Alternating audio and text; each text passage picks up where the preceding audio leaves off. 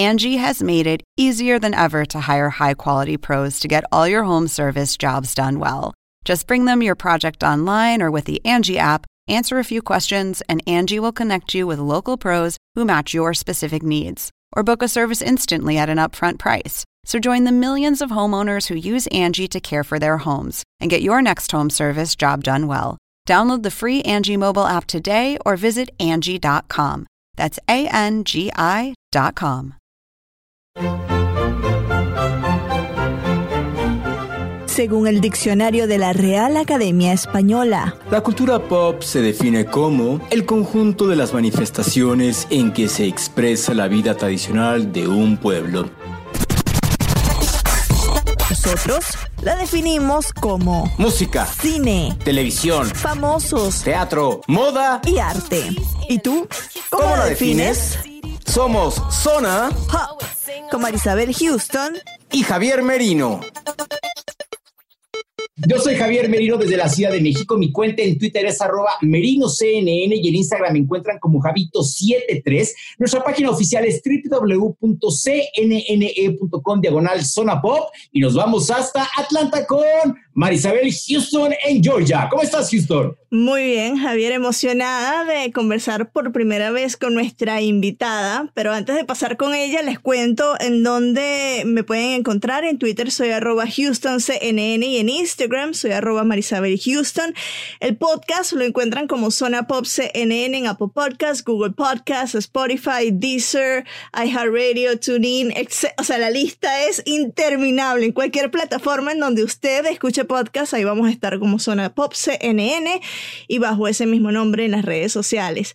Te dejo a ti el honor, Javier, porque sé que además eres muy, muy fan de nuestra invitada del día de hoy. Yo literal, y, y, se lo dije hace un momento que platicamos, yo recuerdo que las comidas familiares de los domingos, Marisabel, pues ponían el radio, porque pues era lo que había, era radio y escuchar y escuchar y escuchar. Por eso es que yo soy popero ochentero al 100%. Y recuerdo a una cantante que en ese momento, pues yo no sabía quién era, ¿no? Pero uno de los éxitos que cantaba y cuando se escuchaba esa canción, Marisabel, qué ganas de no verte nunca más.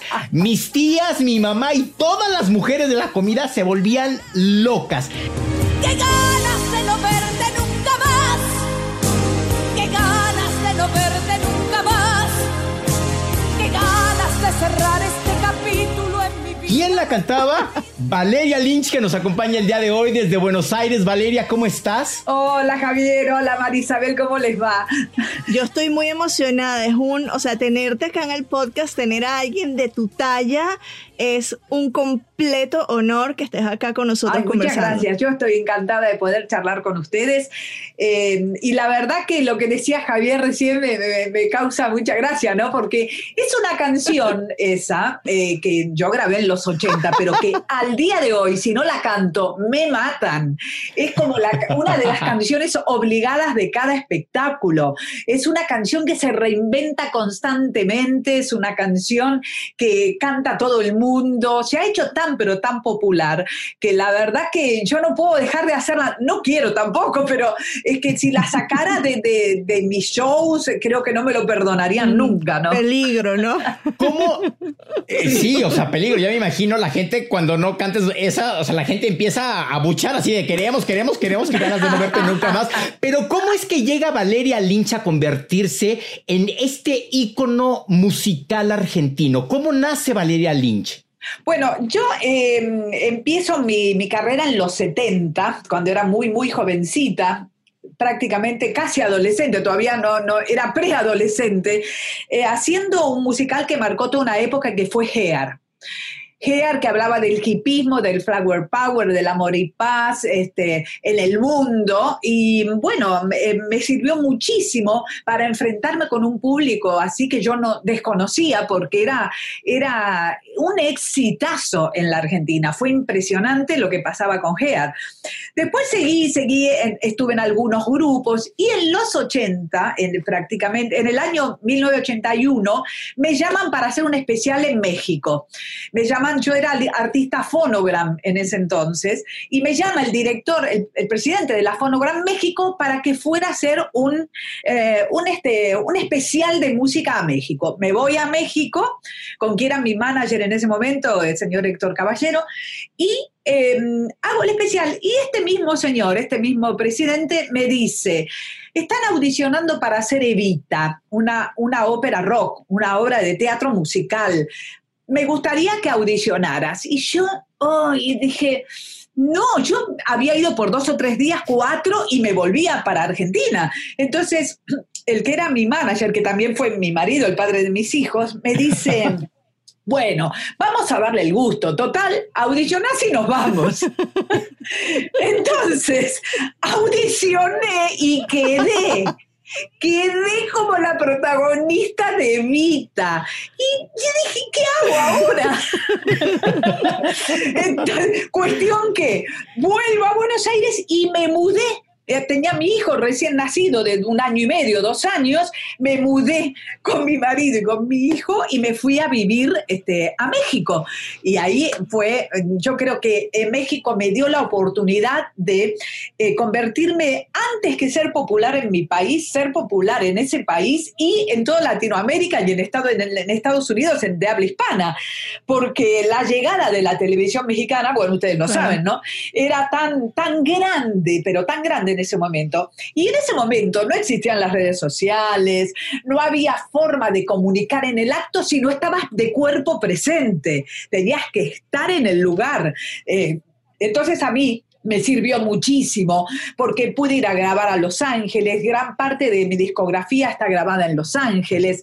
Este, entonces me, me, dio México un espaldarazo que nunca pensé que me iba a pasar, nunca pensé que me iba a suceder. Así que soy, imagínate el agradecimiento que tengo yo con el público mexicano. Valeria, ¿cómo fue hacer un género que en esa época y si se quiere, todavía está muy dominado por hombres y saltar como una exponente mujer, darte a conocer eh, como exponente mujer del rock y seguir luchando por esos derechos de la mujer que, como lo digo, al día de hoy, después de 30 años de, carrera, eh, todavía es muy difícil para que la mujer sea mm, considerada para un género como este. Bueno, en, ese momento era muchísimo más difícil todavía, ¿no?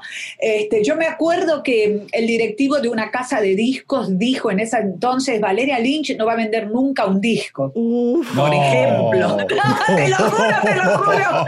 Te lo juro Se ha de haber comido sus palabras que en un taquito de aguacate con salsa.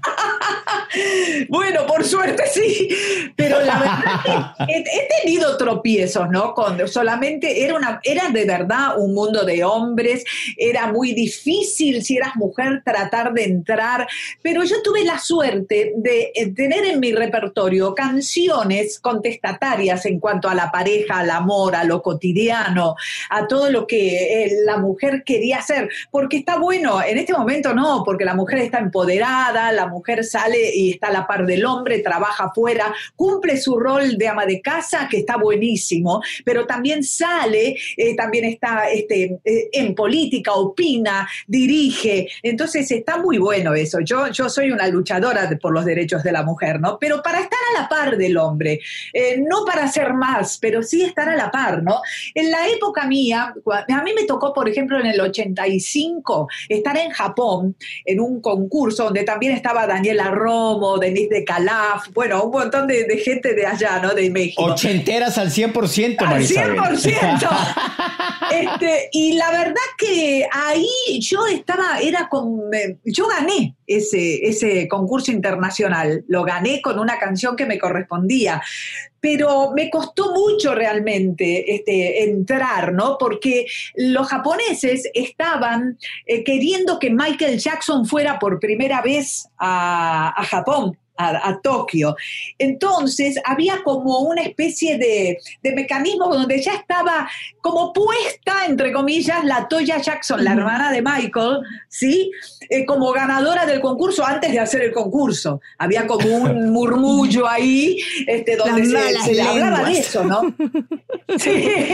Entonces yo, imagínate, era como luchar contra los molinos de viento, era muy difícil, pero por, tuve la suerte de que el jurado en la primera eliminación, el primer día de eliminación, eh, le dijera al dueño de esta marca tan famosa que eh, si ellos no votaban eh, como correspondía de buena fe, se retiraban del concurso.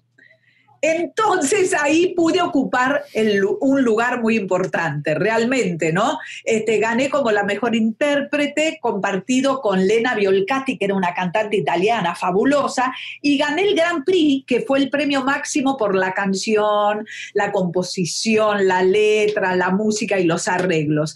Así que bueno, fue realmente toda mi carrera, fue una sucesión de pequeñas luchas, pero yo no me quejo de eso. A mí me parece que estar al día de hoy, eh, siendo todavía una privilegiada por el lugar que ocupo dentro del mundo del espectáculo, yo lo agradezco a diario. Yo me levanto a la mañana y veo el sol, aunque esté nublado, ¿no? Y digo gracias a, los fans que me siguen, a la gente que me sigue dando un lugar de privilegio, este, a los empresarios que me siguen contratando. Y eso me da la oportunidad de seguir luchando, ¿no? ¿En qué momento Valeria se da cuenta?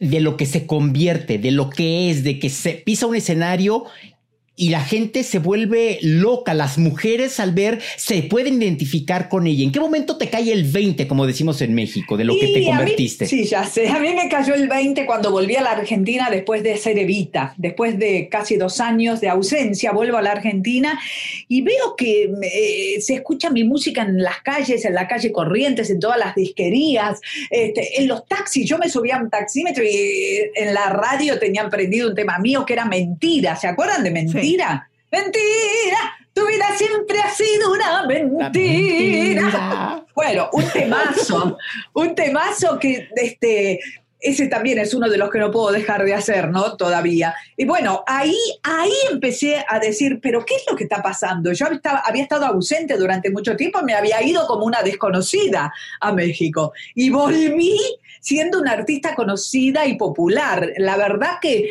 fue un impacto muy grande para mí, ¿no? Pero bueno, a partir de ese momento empecé, empezó realmente mi carrera, a desarrollarse mi carrera, ¿no? Y ahí, bueno, después hice muchos musicales, después seguí grabando, grabé muchísimo, vendí cantidad, pero infinita de discos, porque yo miraba el otro día que los, este, la industria del disco cambió cambió totalmente porque están las plataformas digitales, pero este, yo tengo esos recuerdos de los 80, de los 90, que eh, vender un disco de oro era, era una cantidad exorbitante. Para llegar a un disco de oro tenías que realmente vender muchos discos. Ahora no, ahora es como que cada vez las cifras se fueron achicando más porque la venta de discos cambió, porque ahora este, vos entras a una plataforma digital y sacás el tema que te gusta, no compras todo el disco, eh, ves cuál te gusta más, eh, no es caro, o sea que podés acceder tranquilamente.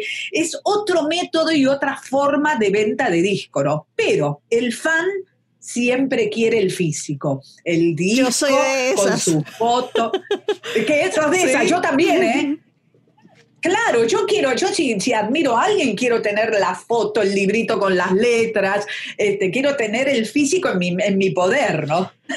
Valeria, nos decías previo a, iniciar la conversación que a ti el, el, estar en las tablas frente al público en el teatro te ayudó en lo que fue o te formó como una performer ya eh, en tu carrera musical, ¿no?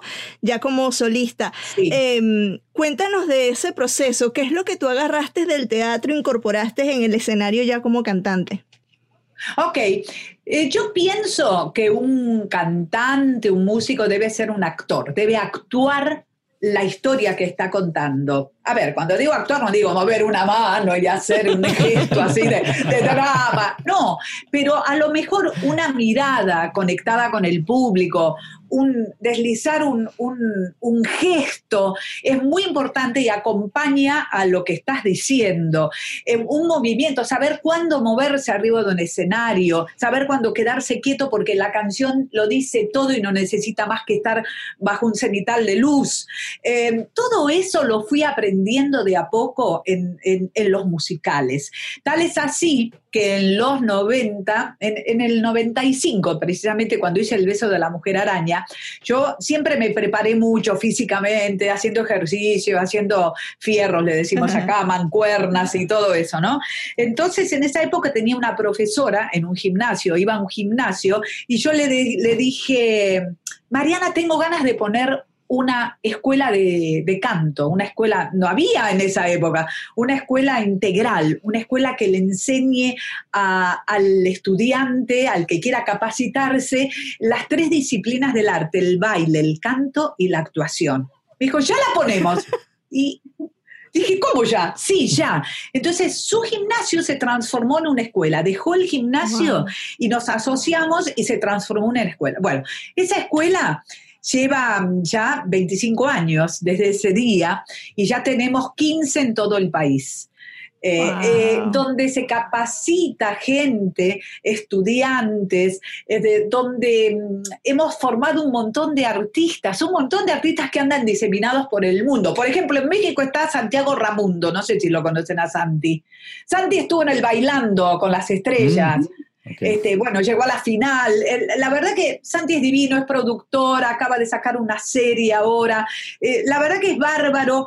Ah, He tenido un montón, un montón de alumnos que ahora después siguieron cada uno sus pasos y se convirtieron en, en artistas, ¿no? Que están diseminados por el mundo.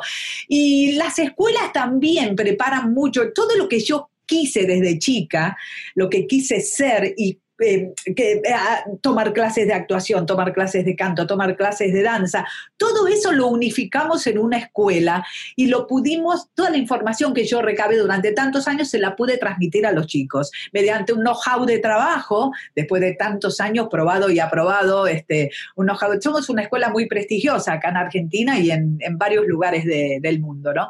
Hacemos un congreso ah, que estamos haciendo ahora en forma virtual por razones obvias. El año que viene lo haremos, si Dios quiere, este, presencial, donde viene gente del, del mundo, del país y del mundo, y donde damos becas para escuelas de New York, de, de México. Eh, tenemos un montón, un montón de gente que, que da charlas, talleres, debates, clases, y becamos gente ahí en ese mismo congreso, que son cuatro días intensísimos de mucha información, becamos gentes a las distintas escuelas del mundo, ¿no? En fin, la docencia a mí me gusta mucho también, pero hablando, te hablaba de todo esto, porque me fui por las ramas, pero para decirte que mm, yo aprendí mucho también de esas escuelas. Aprendí este, a- a comerme el escenario, como le digo yo, pero en el buen sentido, ¿no? A moverme cuando es necesario, a, a enfrentar a la gente, a no tener miedos. Los artistas también, yo salgo al escenario y tengo miedo. Miedo de que me salga mal, miedo de que no pueda eh, cumplir las expectativas de la gente. Y yo creo que todo eso me ayudó mucho, todo lo que tiene que ver con la actuación, con desmenuzar eh, una canción, buscarle el sentido a la letra, lo que estás contando, eh, todo lo que sea actoral tiene mucho que ver y ayuda. ¿Qué representó para ti la artista y la persona que en 2014 recibieras el Grammy a la excelencia en Las Vegas, Nevada? Ah, bueno, eso fue. Te voy a contar una anécdota de eso. ¿Tenemos tiempo? Porque yo hablo mucho, Sí, ustedes me sí, cortan, sí, ¿eh? Adelante, adelante. No todos los días tenemos a Valeria Lynch, entonces tenemos que aprovechar. Mira, en el, en el, bueno, en realidad me lo dieron, lo fui a retirar en el 2015, eh, cuando me llamaran por teléfono, me llaman y me dicen, este, señora Valeria Lynn, sí, eh, bueno, le hablamos de la Academia de los Grammys Latinos, queremos decirle, queremos saber si usted acepta recibir el premio Grammy a la excelencia musical. Y yo dije, creí que era un chiste, creí que era una broma. Dije, ay, me están haciendo una broma. Y dije, eh, ¿es verdad? Sí, sí, sí, yo soy, no me acuerdo ahora el nombre de quién era, un señor muy, muy este, correcto, ¿no? Me dijo, sí, este, yo le quiero decir que usted está en la, la academia, los directivos, es un premio que está fuera de concurso, ¿no? Se, se entrega, es un extraordinario. Entonces yo dije, y sí, obvio, por supuesto. Bueno, ya le vamos a llegar este, los pasajes, todo, la, cómo, todo el, cómo va a ser este, el desarrollo de la logística para que usted vaya. Bueno, muchas gracias. Corté y hice. No lo podía creer. Lo que todos los cantantes queremos, un Grammy, un Grammy. Así que para mí fue maravilloso y la verdad que agradezco muchísimo a la academia que se hayan fijado en mí, que me hayan dado tremenda Y distinción. además que es un Grammy que no todo el mundo lo tiene, porque son pequeñas eh, eh, o personas mm, elegidas especialmente año tras año que tienen una Sí. carrera eh, bastante recordable, entrañable. Por ejemplo, el año pasado Sí, Pimpinela, y de hecho yo hablé con Pimpinela Ah, claro. en la alfombra roja, entonces es gente que, que, que son unos ídolos totales y, y que re- yo creo que, a ver, todos los Grammys son iguales, pero ese es un poquito más especial. Sí, es especial, es un reconocimiento muy especial porque no es que vas a competir y ya uno va sabiendo que ya ganó. eso, eso, no te, te vas tranquilo, contento, decís, ay, menos mal que no tengo que competir, porque es un estrés competir. Y después que lo eligen los miembros de la academia, ¿no? Eh, Son toda tus la parte de la de la dirección más todos los socios de la academia y eso para mí digo, wow, esto es maravilloso, ¿no? Así que imagínate, para mí fue uno de los premios máximos que, que recibí en mi carrera y recibí un montón, ¿eh? pero ese premio lo, lo atesoro muchísimo y lo guardo en mi corazón. ¿no? ¿En dónde lo tienes? ¿En dónde lo tienes? Espérame, antes de que cambiemos de tema, ¿en dónde lo tienes el Grammy? Lo tengo en mi casa, en un lugar especial para premios. ¿Sabes con cuál lo tengo? Con el del Festival Yamaha, el de la canción ese de, de. Japón. lo tengo guardadito ahí, los dos, porque son dos muy importantes, ¿no? Que te diga, Javier, en dónde tienen los premios del Latin Podcast que nos hemos ganado por Zona Pop. ¿En dónde ¿Dónde? están, Javier? Yo, yo los tengo, Valeria, en el baño. Porque yo sé que toda la gente siempre llega al baño, está solo, y cuando ves un trofeo, lo levantas y agradeces al espejo como si estuvieras agradeciendo a todo el mundo. Entonces lo levantas y así de, quiero agradecer a mi productor que está aquí presente y que viva la paz mundial. O sea, así que ahí es donde yo tengo estos dos premios que hemos ganado Pero con el podcast. Te digo, está buenísimo, me diste una muy buena idea. Pero ahí tendríamos que tener una camarita para grabar al que está ahí para ver qué hace. Exactamente, exactamente. Bueno, uno de los más recientes de que fuiste nominada fue la vigésima segunda edición de los premios Gardel en la categoría de Mejor Álbum Artista de Rock por Rompecabezas. Sí. Y esa nominación llegó en medio de pandemia, ¿no? ¿Cómo fue esa celebración? Bueno, esa fue la semana pasada apenas. Este, yo, Exacto. eh, en realidad, claro, mira, en realidad, eh, Marisabel, yo empecé haciendo rock. Entonces, mi carrera empezó con el rock, empezó haciendo Hair, un musical que fue de todo este, eh, los hippies, y yo era muy chica, muy joven, y yo escuchaba rock este, y eh, cantaba rock, y el rock en ese momento en mi país era marginal. El rock lo podíamos cantar en los sótanos escondiéndonos, eh, porque era una época muy nefasta, muy, Muy dura. difícil, ¿no? Muy dura.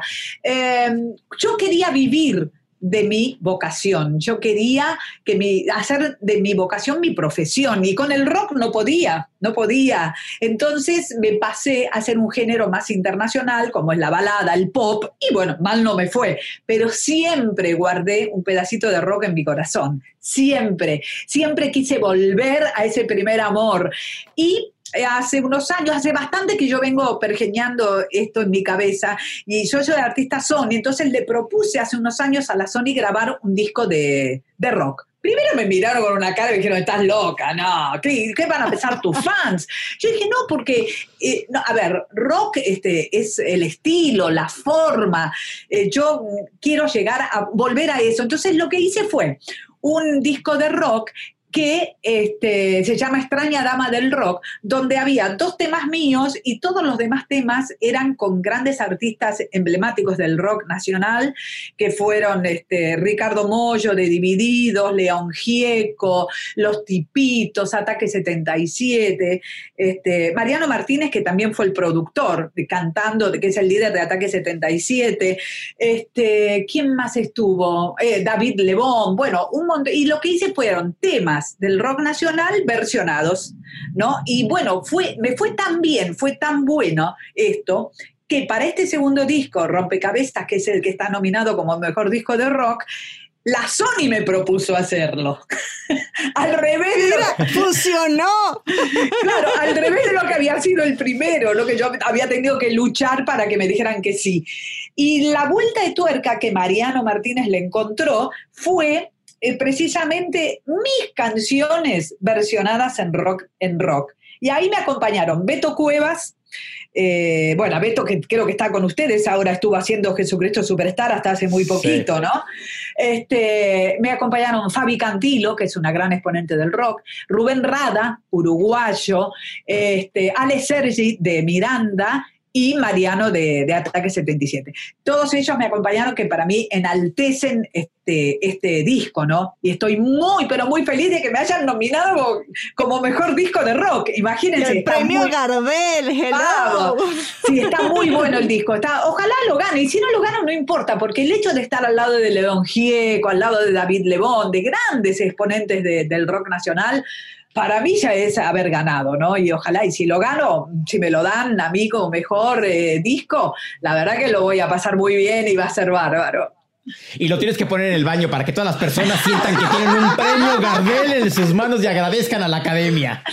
¡Ay, qué genial! Ya tengo, ya tengo algunos Gardel por ahí guardados, pero no los tengo en el baño. Me diste una muy buena idea.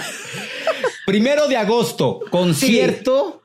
¿Desde tu living, desde tu sala o de dónde? Platícanos de esto. Desde mi casa. Nunca en mi vida mostré mi casa. Nunca en mi vida hice una, una entrevista con alguna prensa especializada, alguna revista, desde mi casa. Entonces me pareció que este era un buen momento buen momento para invitar a la gente a reunirse, a hacer un show, un espectáculo desde casa. Ya lo estoy preparando hace muchísimo. Estoy con Mariano este, desde casa y por eso no vamos a violar ninguna cuarentena, está todo bien. Y voy a cantar muchos temas. Va a ser un show como de dos horas. ¿eh? Eh, se va a transmitir, voy a decir esto, por ticket sí. hoy. Ticket Hoy Live es, la, es la, el portal. Tienen que entrar ahí. Ahí pueden comprar la entrada, que es muy barata, muy barata. Y van a estar todos en primera fila. Viste que se, mis fans se pelean por la primera fila. Ahí compran una entrada y lo puede ver la familia cómodamente sentado. Y yo los invito a mi casa porque la verdad que creo que va a ser un show tenemos que acostumbrarnos a esta nueva forma online, uh -huh. porque creo que el espectáculo con esta pandemia que nos tocó vivir, eh, los grandes espectáculos, espectáculos masivos, vamos a ser los últimos, los cantantes y músicos, en habilitarnos para, para poder estar otra vez este, cerca de la gente, ¿no? Entonces me pareció un, una buena forma de estar al lado del público, este, manteniendo este, el protocolo de la distancia social, pero este, cerca con el corazón, ¿no? Cantando todas las canciones que me han hecho popular, conocida, querida por el público, más este, algunos temas de rock, más algunos temas con Mariano y este, con mi hija, algo voy a hacer. Sé que armaste un estudio en tu casa y sí. has estado grabando allí, ¿no? Sí, armamos ¿Qué, qué un estás... Estoy feliz. Armamos un estudio porque acá grabé y te digo que tiene una calidad y un sonido que es impresionante, ¿no? Este, la verdad que, bueno, Mariano va a tocar, les cuento, Mariano eh, mi pareja, va a tocar todos los instrumentos va a tocar todo, es un genio, es el líder de Ataque 77, yo creo uh -huh. que lo conocen, ¿no? Un, sí. un gran músico este, que lidera una banda hace más de 30 años y es un, es un tipo que realmente sabe un montón, un montón y ya está preparando las pistas, va a tocar por supuesto en vivo, todo lo demás, estamos armando medias pistas para que suene un poquito más completo todo.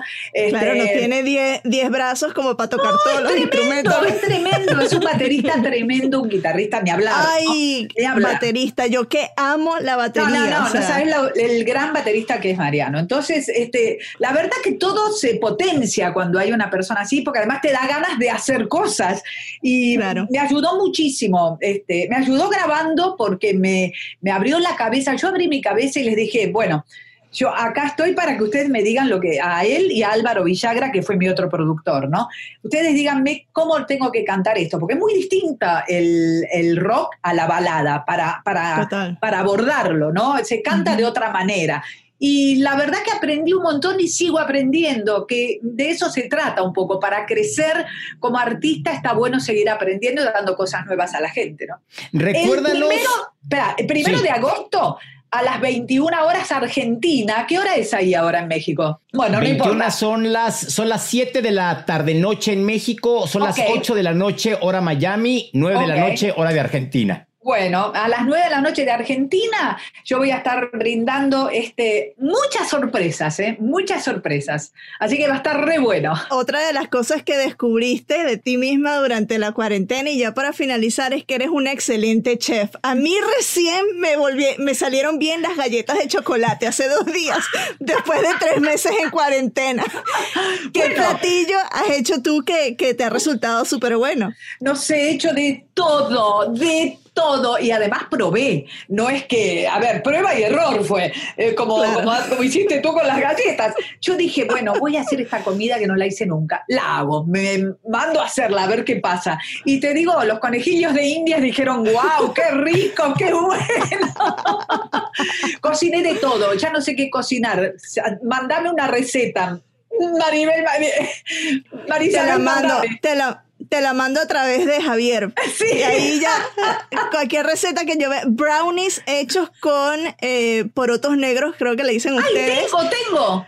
¿Sí la tienes? Sí, tengo porotos negros. Ok, te voy a mandar la receta con Javier, sí, los frijoles, porque es excelente. Yo le he hecho ¿En los serio? son. Sí, sí. Ah, me encantó, me encantó que eso tengo, porque viste que también para hacer las compras y todo hay que, Claro. hay que llenar la despensa un día y después este, quedas esperando que pase el tiempo. Exacto, te lo va a pasar con Javier. No me quería despedir antes sin mostrarte esto que tengo. ¡Ah! Que, Sí. ay, no se ve bien. No, pero, yo lo veo, yo lo veo, yo lo veo, yo Está sí. autografiado por ti. Esto vino desde, Argen- desde Argentina o México, Javier. Argentina. Ok, no, yo sé que la obra fue en Argentina, pero tú lo conseguiste, o sea, me lo autografió en Argentina o en México. En En Argentina. Argentina. En Bueno, Argentina. Argentina. yo me acuerdo. Sí. Bueno, lo tengo acá con mucho cariño, lo guardo entre mis eh, posesiones de cosas importantes, así que eh, es una maravilla tenerte aquí. Valeria. Gracias, gracias, Marisabel, muchas gracias. Bueno, alguna sorpresa va a haber de Sunset Boulevard en mi concierto. Uh, Uy. hay que Ah, no Ahí, va- olviden. ahí vamos a estar, ahí vamos a estar Ay, primera sí, fila. sí. Como dices, voy a sentir que Valeria Lynch me está cantando a esta distancia. Obvio que sí, obvio que sí, obvio que sí. Ay, así que bueno, gracias. No, te queremos agradecer, Valeria, que hayas estado con nosotros en Zona Pop, hablando de ti, hablando de teatro, hablando de música, hablando de todo lo que ha hecho Valeria Lynch a lo largo de su carrera. Ojalá que no sea la última vez. Gracias, Valeria, por haber estado con nosotros. Gracias por haber estado. ¿Cuáles son tus redes sociales, Valeria? Vale Lynch, ok, con Y, ¿no? Vale Lynch, ok, en Instagram, Valeria Lynch Oficial en Facebook y Valeria Lynch en Twitter. Perfecto, Vale muchísimas ok, gracias. En Instagram. Digo que la, que la que más uso es este Instagram, porque como estoy conectada con las tres redes, mando toda la información desde Instagram. Perfecto, muchísimas gracias por estar con nosotros, Valeria. Te agradecemos, te mandamos un beso hasta tierras porteñas. Yo soy Javier Merino desde la Ciudad de México. Mi cuenta en Twitter es arroba merinoCNN y en Instagram me encuentran como Javito73. Y yo soy Marisabel Houston desde Atlanta. En Twitter soy arroba HoustonCNN y en Instagram soy arroba Marisabel Houston. Bye bye.